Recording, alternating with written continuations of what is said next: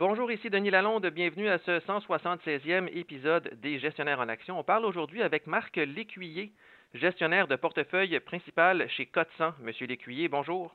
Bonjour. On parle aujourd'hui de rachat d'actions parce que le 31 juillet dernier, Alimentation Couchetard a acheté un bloc de 700 millions de dollars de ses actions à la caisse de dépôt pour ensuite les annuler.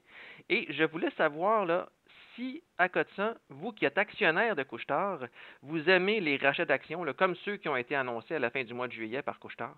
Ben oui, euh, on est bien content parce que c'est une façon de retourner des euh, flux de trésorerie libres aux actionnaires euh, lorsqu'il n'y a pas d'opportunité d'acquisition. Si les rachats sont faits à une évaluation raisonnable, je pense que c'est un très bon moyen de, d'enrichir les actionnaires restants. Dans le cas présent, en rachetant de la caisse, souvent, on, est capable de racheter peut-être avec une évaluation un petit peu inférieure au marché.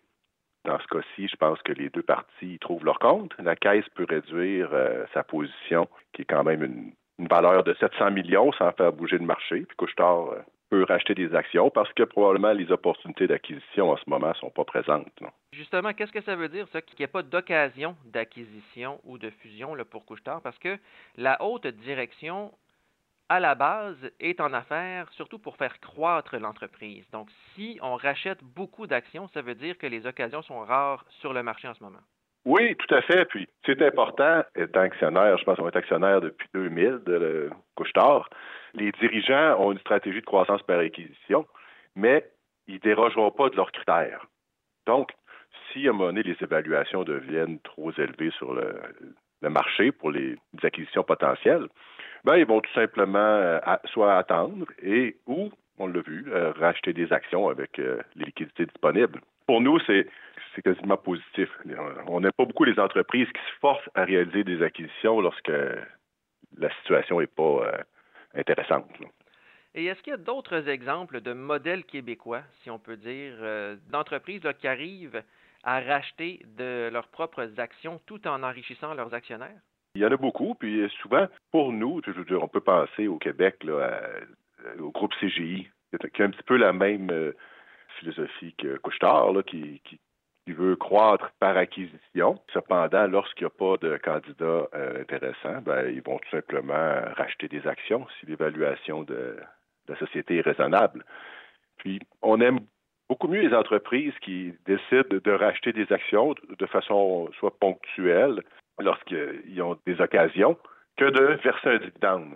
Dans le cas d'un dividende, on n'a pas la même euh, flexibilité. Euh, lorsque on va réaliser une grosse acquisition, ben, on va être encore obligé de payer notre euh, dividende, ce qui peut euh, amener des situations un petit peu plus difficiles.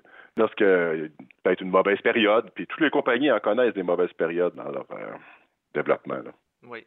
Et justement, d'un point de vue fiscal, c'est quoi l'avantage, par exemple, d'un rachat d'actions par rapport justement au versement d'un dividende? Ben, pour l'actionnaire, c'est certain que on n'a pas besoin des sommes, le dividende qu'on reçoit, il est imposable dans l'année où on le reçoit. Donc, euh, peu importe ce qu'on fait avec nos actions, on va être imposé sur le dividende. Dans le cas d'un rachat d'actions, ben, l'impact n'est pas immédiat, ça va être à long terme. Lorsqu'on va vendre nos actions, là, on va être imposé sur euh, le gain qui va être euh, imposé comme un gain en capital. Donc, on va être imposé à un taux moindre que le dividende et on va généralement être capable de reporter l'imposition si on n'a pas besoin des liquidités à court terme. Dans quelle situation peut-être les rachats d'actions sont moins intéressants pour les actionnaires? Est-ce qu'il y a des moments où les entreprises rachètent des actions et ne devraient pas le faire? Oui, tout à fait, tout à fait. Euh, pour nous, les, deux critères principaux, là, c'est de un, il faut avoir des fonds disponibles. Donc, il euh, faut générer des flux de trésorerie libres. Et le deuxième point, c'est l'évaluation. Est-ce qu'on rachète notre euh, titre à une évaluation qui est raisonnable? on l'a vu dans le passé avec de nombreux exemples. Je me rappelle dans la, bulle techno en 99-2000, lorsque des compagnies comme Cisco, Intel, qui transigeaient à des évaluations très élevé. Très exact. exact. Euh, qui rachetait des actions simplement pour euh, annuler la dilution des, options qui avaient été émises aux employés. Je, ne pense pas que c'est une très bonne utilisation des capitaux de la société. Là. Fait faut être prudent, faut surveiller, faut s'assurer que c'est pas juste simplement parce qu'on rachète des actions que c'est positif. C'est un autre exemple. Des fois, des, entreprises veulent peuvent utiliser un petit peu cette stratégie-là pour essayer de soutenir leur, titre. Euh, tu sais, est-ce que diront jamais comme ça, là, mais ça, ça peut être euh, sous-entendu. Je me rappelle dans le temps de GE, euh, lorsque Jeff Himlett était, avait pris la direction, euh, il avait décidé de mettre un programme de rachat d'actions. surtout, de, l'objectif c'était de soutenir l'évaluation élevée du titre de, General Electric. Donc, si je vous comprends bien, pour être certain que les rachats d'actions ont un impact positif pour les actionnaires, il faut s'assurer à la fin que le nombre d'actions en circulation diminue vraiment à la fin de chaque année fiscale quand les entreprises dévoilent leurs résultats financiers? Ben, euh, c'est surtout l'évaluation, c'est surtout quel prix on rachète.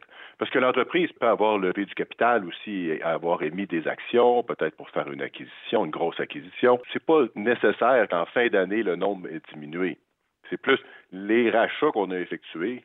Est-ce que de un, il y avait des fonds autogénérés libres parce qu'on avait de la liquidité. Puis de deux, c'est à quelle évaluation ça a été fait. Là. Parce qu'il peut y avoir d'autres facteurs qui vont influencer le nombre d'actions en circulation. C'est ça à la fin d'année. C'est ça, comme surtout l'octroi d'options d'achat d'actions aux employés ou aux membres de la haute direction. Donc, si les options d'achat d'actions compensent plus que les rachats d'actions, ben en fait, euh, à la fin, ça ne crée pas vraiment de valeur pour les actionnaire. Euh, ça dépend, ça dépend. Si, dans, le secteur des technologies, c'est un mode de rémunération qui est plus présent. Donc, euh, si on en tient compte dans notre évaluation, puis nous, c'est ce qu'on fait, je veux dire, les options sont une dépense. Si on l'identifie comme une dépense, ben ça peut être dans le cours normal des activités. C'est pas anormal d'émettre des actions. Là, je veux dire, ça peut être une avenue valable pour euh, créer de la richesse tout de même. Merci beaucoup, M. Lécuyer. Ça me fait plaisir.